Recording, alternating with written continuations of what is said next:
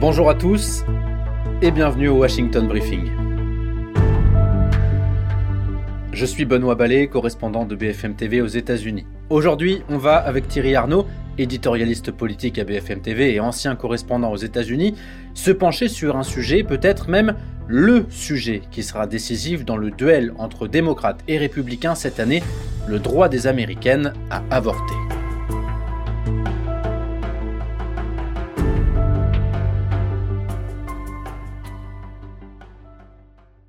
Salut Thierry. Salut Benoît. Comment ça va? Très bien et toi? Pas mal, pas mal. De retour à Washington après, euh, après cette petite virée dans le New Hampshire. En attendant le Nevada et la Caroline du Sud. Absolument. Aujourd'hui, on va, on va parler plutôt d'une euh, problématique nationale qui pourrait être l'un des sujets majeurs, peut-être le sujet majeur du prochain duel entre euh, les démocrates et les républicains, sans parler forcément des candidats, c'est certain que ce thème sera euh, abordé, c'est la question de l'avortement, du droit des Américaines à avorter. Et on en parle notamment parce que Joe Biden a vraiment lancé sa campagne là-dessus la semaine dernière. Il était en Virginie, il a fait un meeting dans lequel il était d'ailleurs accompagné par sa femme, Jill Biden, par la vice-présidente présidente Kamala Harris. C'est un meeting dans lequel il a fait des annonces sur l'accès à la contraception notamment. Et donc, il y a eu ce, meeting dans lequel euh, Joe Biden s'est exprimé. Et parallèlement, les démocrates et son équipe de campagne ont lancé une vidéo, un témoignage d'une gynécologue et obstétricienne du Texas qui raconte son expérience face à l'avortement, face à l'interdiction de l'avortement dans son État. Je te propose de l'écouter, on en discute ensuite. Il y a deux ans, je suis tombée enceinte d'un bébé que je désirais désespérément. Lors d'une échographie de routine, j'ai appris que le fœtus était atteint d'une maladie mortelle et qu'il n'avait absolument aucune chance de survie. Sauf qu'au Texas, vous êtes obligé de mener cette grossesse à bien à cause de Donald Trump qui a annulé l'arrêt Roe v. Wade. Le choix m'a été complètement retiré. Je devais poursuivre ma grossesse mettant ma vie en danger. C'est le pire cauchemar de toute femme. C'était absolument insupportable. Nous avons besoin de dirigeants qui protègent nos droits et ne les suppriment pas. Donc évidemment, c'est une vidéo promotionnelle. Hein. la suite du message, c'est qu'il faut donc voter pour Joe Biden et certainement pas voter pour Donald Trump. Mais il y a bien ce témoignage qui est mis en avant d'une femme qui n'a pas réussi à avorter. Et donc on comprend que c'est à la suite d'une décision de justice qui a annulé euh, un arrêt qui était très important dans l'histoire des États-Unis qui s'appelle Roe v. Wade. Roe v. Wade, annulé par la Cour suprême euh, le 24 juin dernier. On vient de euh, marquer les 51 ans de cet arrêt historique qui effectivement a ouvert le droit à l'avortement aux femmes américaines au titre du 14e amendement de la Constitution des États-Unis qui protège la vie privée et donc par extension la vie privée des femmes. Et en annulant cette décision, la justice américaine, en quelque sorte, elle a dit que l'avortement n'était plus légal aux États-Unis et que ce serait aux États de décider à leur niveau de si l'avortement serait légal ou pas. Cette décision, elle était pour partie attendue à partir du moment où la Cour suprême devenait une cour à majorité conservatrice, notamment à la suite des, trois nominations sous, euh, sous Donald Trump, mais elle a quand même fait l'effet d'un coup de tonnerre. Et comme tu le disais au début de notre conversation, euh, elle va faire de cette question de l'avortement un des sujets majeurs de cette campagne présidentielle. Et bien entendu, la raison pour laquelle on voit un Joe Biden aussi actif sur ce terrain, c'est d'abord bien sûr parce que ça correspond à ses convictions et, euh, aux convictions du, Parti euh, démocrate, mais c'est aussi parce qu'il sent que euh, politiquement, c'est l'un des sujets sur lesquels les Américains sont prêts à le suivre, en tout cas une grande partie d'entre eux. Et, et finalement, ça devient un sujet complexe pour les républicains et pour Donald Trump, là où ils s'attendaient à ce que euh, l'arrêt annulé euh, Roe v. Wade euh, soit un triomphe politique pour eux et une raison de plus de rallier l'Amérique conservatrice à Donald Trump, ils se rendent compte qu'en réalité, c'est beaucoup plus compliqué que ça dans la société américaine d'aujourd'hui. Mmh, mmh. Oui, parce qu'il il y a des exemples très précis de cela, notamment en novembre dernier, euh, il y a eu des élections locales. J'étais tout juste arrivé aux États-Unis, dans l'Ohio, dans le Kentucky, euh, et ce sont des, États plutôt conservateurs, mais malgré tout, dans ces États, euh, la question des restrictions de l'avortement était présente dans ces scrutins locaux, et on s'est aperçu que même si la majorité des, personnes interrogées étaient républicaines, elles ont voté en faveur du droit à l'avortement. Elles ont voté contre davantage de, restrictions dans le prolongement de l'annulation de, Roe v. Wade. Oui, et, c'est très intéressant parce qu'on a vraiment l'impression, euh, Benoît, que ces élections du 7 novembre, elles ont été un vrai détonateur politique pour les démocrates comme pour les républicains. Euh, tu le disais, dans le Kentucky, qui est bien sûr un État très conservateur, le gouverneur démocrate a été réélu face à un républicain qui réclamait des restrictions très fortes sur, sur l'avortement. Dans l'Ohio, on a voté à, plus de 56% en faveur de, l'inscription du droit à l'avortement dans la constitution de, euh, de l'État. Et puis en Virginie, les républicains euh, voulaient faire adopter une loi interdisant tout avortement après 15 semaines de, euh, de grossesse, eh bien les républicains, ils ont perdu la majorité des deux chambres, notamment pour cette raison. Et ça, ça a été vraiment une prise de conscience très forte pour les deux partis, parce que, comme je te le disais, au fond, la clé, c'est que euh, la société américaine, c'est pas euh, celle qu'on peut imaginer mm. lorsqu'on parle de ce sujet de l'avortement. Plus d'une femme sur quatre aux États-Unis a subi une interruption volontaire de grossesse, et plus de 60% de celles qui se sont fait avorter étaient déjà des mères de famille. Euh, et, donc ça, c'est un profil euh, qui explique le fait que euh, cette question soit beaucoup plus complexe que la caricature qu'ont voulu en faire les, conservateurs américains. Voilà, il ne s'agit pas du tout de dire que toutes les femmes républicaines vont être d'accord avec le parti républicain sur les questions de l'avortement, et la même chose côté démocrate. En fait, c'est vraiment une question transpartisane. Exactement. mais ce qui est fascinant, c'est que Donald Trump, ancien président républicain, aujourd'hui ultra favori euh, de la nomination euh, euh, dans le cadre de, l'investiture républicaine dans les, dans les primaires, hein, qui sont donc, on, l'a déjà dit dans de nombreux épisodes, mais l'étape indispensable avant de pouvoir affronter Joe Biden. Donald Trump, interrogé sur Fox News, une chaîne de télévision extrêmement conservatrice, s'est encore très récemment félicité ouvertement d'avoir fait annuler euh, Roe v. Wade. Euh, je te propose qu'on écoute euh, Donald Trump. Cela faisait 54 ans qu'ils essayaient de faire annuler Roe v. Wade, et je l'ai fait, et je suis fier de l'avoir fait. Nous avons réalisé quelque chose qui tenait du miracle. Lorsque je suis monté sur scène aujourd'hui, un homme en coulisses, qui travaille probablement pour Fox, un bon gars, m'a dit « Monsieur, j'aimerais vous remercier ». J'ai dit « Pourquoi ?» Il m'a dit « Vous avez sauvé 2 millions de vies au cours des trois dernières années ». Et je lui ai dit « Merci beaucoup. Je savais exactement ce qu'il voulait dire.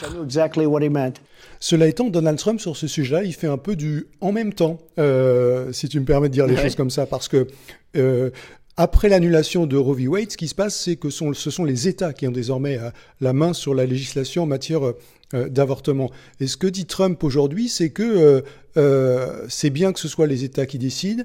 Il dit aussi que euh, ces restrictions à l'avortement, elles doivent comporter des exceptions, notamment pour ce qui concerne le viol, l'inceste, ou les situations médicales où la vie de la mère est en, est en danger. Donc il a bien entendu lui aussi le message des électeurs, et finalement il est sur cette position qui est un peu bancale, ambiguë, où comme on vient de l'entendre, effectivement, il ne manque jamais euh, euh, de revendiquer la paternité de la disparition de Roe v. Wade, mais de l'autre côté, il sait bien qu'il ne peut pas avoir une position ultra conservatrice et ultra dure sur l'interdiction de l'avortement parce que ça serait coûteux pour lui politiquement. Donc il lui faut rassurer euh, les pontes de son parti, le côté euh, très euh, politique politicienne, sans pour autant euh, c'est comme ça que je le comprends, hein, euh, braquer les femmes euh, du, pays, les femmes républicaines, mais aussi les femmes qui sont ni républicaines ni démocrates, qui pourraient être tentées de voter pour lui quand on sera véritablement lancé dans la campagne, et puis surtout le, jour du, le jour du 5 novembre. Et je laisse à tous ceux qui nous écoutent le soin de mesurer ce que ce genre de, propos un peu alambiqués peut euh, contenir d'hypocrisie, parce que l'hypocrisie, elle est fondamentale dans cette prise de position. Euh, avant qu'on ait cette conversation, je relisais aussi, c'est très intéressant, euh, tu sais, les, les prises de position publiques devant le Sénat des juges conservateurs qui ont annulé Roe v. Wade. tu sais, quand on devient juge à la Cour suprême, on passe des auditions devant le Sénat et on est questionné sur tous les sujets. Et ce qui est très intéressant, c'est que quand tu relis ce que répondaient aux questions tous ces juges conservateurs sur, euh, sur Roe v. Wade, en fait, ils étaient, euh, franchement, en tout cas c'est ma lecture, d'une totale malhonnêteté. C'est-à-dire que à aucun moment ils ne disent on annulera Roe v. Wade. Ils expliquent que c'est un précédent très solide dans le droit américain, que le droit américain est fondé sur la jurisprudence et que donc c'est un pilier sur lequel il faudra s'appuyer. Mmh. Alors comme ce sont de très éminents juristes, ils sont très habiles dans la manière dont ils expriment cette position. C'est-à-dire que quand tu relis à la virgule près ce qu'ils disent, ils disent jamais qu'ils, euh, tu vois, qu'ils n'annuleront pas Roe v. Wade ou ils, laissent la porte ouverte à la décision qu'ils ont finalement prise. Mais enfin, on voit bien qu'ils ont été euh, nommés et qu'ils ont conquis leur, nomination au Congrès euh, sur, cette forme d'ambiguïté euh, qu'ils ont évidemment euh, énoncée à dessein, et ça c'est quand même très frappant. Et une ambiguïté, euh, quelle qu'elle soit, et qui a quand même eu des, des, conséquences, parce que depuis que Roe v. Wade a été annulé, il y a 14 États américains qui ont tout simplement interdit l'avortement. Euh, on est sur euh, le tiers hein, des, États américains, euh, grosso modo. sept États supplémentaires qui ont interdit avec différentes restrictions. ça veut dire que voilà, on n'est pas juste sur une décision de justice de la Cour suprême, on est vraiment sur des conséquences dans la vie de tous les jours pour les femmes des États-Unis, avec un exemple qui a été particulièrement médiatisé. Cette femme dont on parle et qui a vraiment fait euh, beaucoup parlaient d'elle, malheureusement. Elle s'appelle Kate Cox, 31 euh, ans. Elle avait déjà deux enfants avec son mari. Il voulait avoir un, troisième enfant. Ils s'aperçoivent que euh, le fœtus est atteint de trisomie 18, qui est une, une déformation génétique qui peut avoir de graves conséquences pour l'enfant, mais également pour la mère. Sauf que, sauf que Kate Cox vit au Texas et le Texas fait partie des États où l'avortement a été interdit suite à, l'annulation de Roe v. Wade. Et donc, Kate Cox, passons tous les détails juridiques euh, pour ceux qui nous écoutent, mais elle a été obligée, à la fin, de quitter l'État du Texas pour aller avorter dans, dans un autre État. Et ça, les, les Américaines et les Américains le voient, et c'est assez simple à comprendre. C'est-à-dire que euh, là où tu vis, tu n'as pas le droit d'avorter, même si ta vie est en danger. C'est une conséquence de l'annulation de Roe v. Wade, et ça, Joe Biden va s'en servir jusqu'à la fin. C'est intéressant, si tu me permets de, te contredire sur cet aspect, de dire quand même un petit mot de la procédure juridique, parce qu'elle nous en dit beaucoup aussi. Elle va devant un tribunal qui autorise son avortement pour des raisons médicales. Et aussitôt, la Cour suprême du Texas se saisit pour bloquer la décision euh, de la juridiction inférieure. Et c'est pour cette raison-là qu'elle va être obligée euh, de quitter le Texas. Ce sont des poursuites qui sont engagées par le ministère de la Justice du Texas, par l'attorney général du Texas. Et ce qui est intéressant de noter aussi, c'est qu'il y a une deuxième dimension à tout ça, c'est que cela ne concerne pas seulement les femmes, mais ça concerne les médecins également. Absolument. Les médecins qui, dans, dans les États euh, où les conditions sont les plus restrictives, risquent des peines qui peuvent aller jusqu'à la prison à vie s'ils pratiquent un avortement euh, qui n'est pas autorisé par la loi. Il faut quand même mesurer euh, jusqu'où ça va. Et le ministre de la Justice du Texas, du coup, quand la décision de la Cour suprême a été rendue, il va aussi menacer les médecins du Texas en leur disant euh, si vous pratiquez cet avortement de Kate Cox, eh bien, vous risquez des peines de prison. Donc il y a cette dimension là qui concerne le monde médical qui est aussi très importante, bien sûr.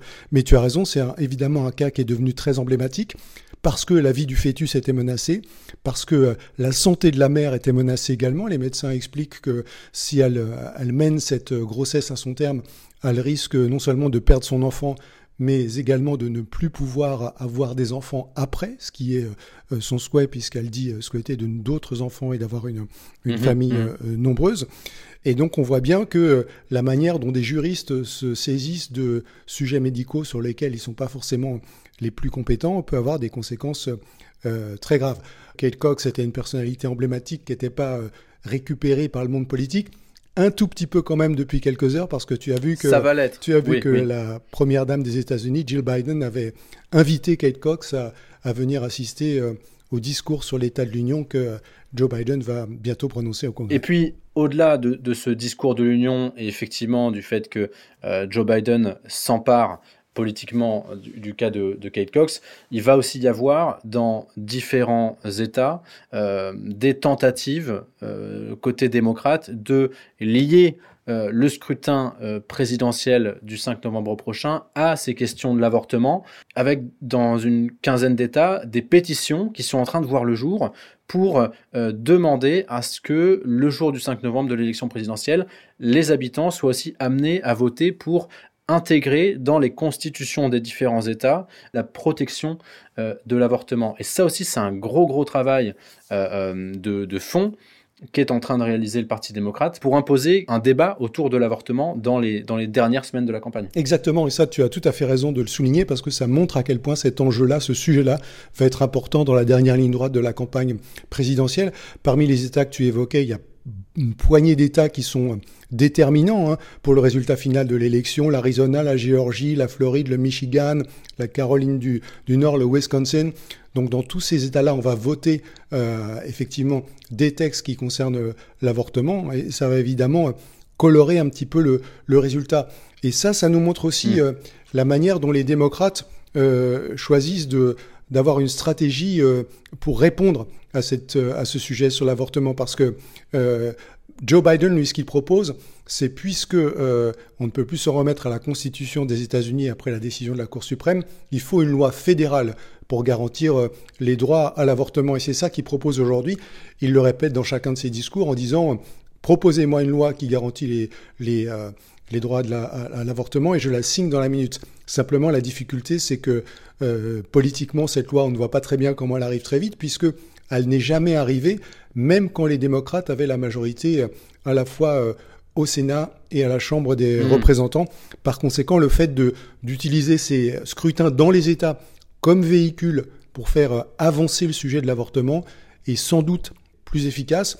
Et puis il faut noter aussi, euh, et tu l'as certainement remarqué euh, sur ce sujet de l'avortement, à quel point la vice-présidente Kamala Harris euh, s'est démenée aussi. Hein. Elle est en train de prendre de l'ampleur, absolument. Oui, elle est en train de prendre de l'ampleur alors que, jusque-là, avait, elle avait quand même un peu de mal à imprimer, pour employer cette expression, mais elle s'est vraiment saisie de ce sujet. Elle traverse les États-Unis dans tous les sens pour tenir des, des discours et mener des actions assez vigoureuse sur ce sujet-là et, elle est elle aussi en train d'émerger dans cette campagne pour porter euh, ce sujet de l'avortement. Donc on n'a pas fini d'entendre parler de ce thème, c'est certain. C'est certain, absolument. Merci Thierry. Merci Benoît. C'est tout pour aujourd'hui. Si cet épisode vous a plu, n'hésitez pas à en parler autour de vous et à vous abonner pour recevoir tous les mardis votre Washington Briefing. Vous pouvez retrouver tous les épisodes sur BFM Radio, bfmtv.com et toutes les plateformes de streaming.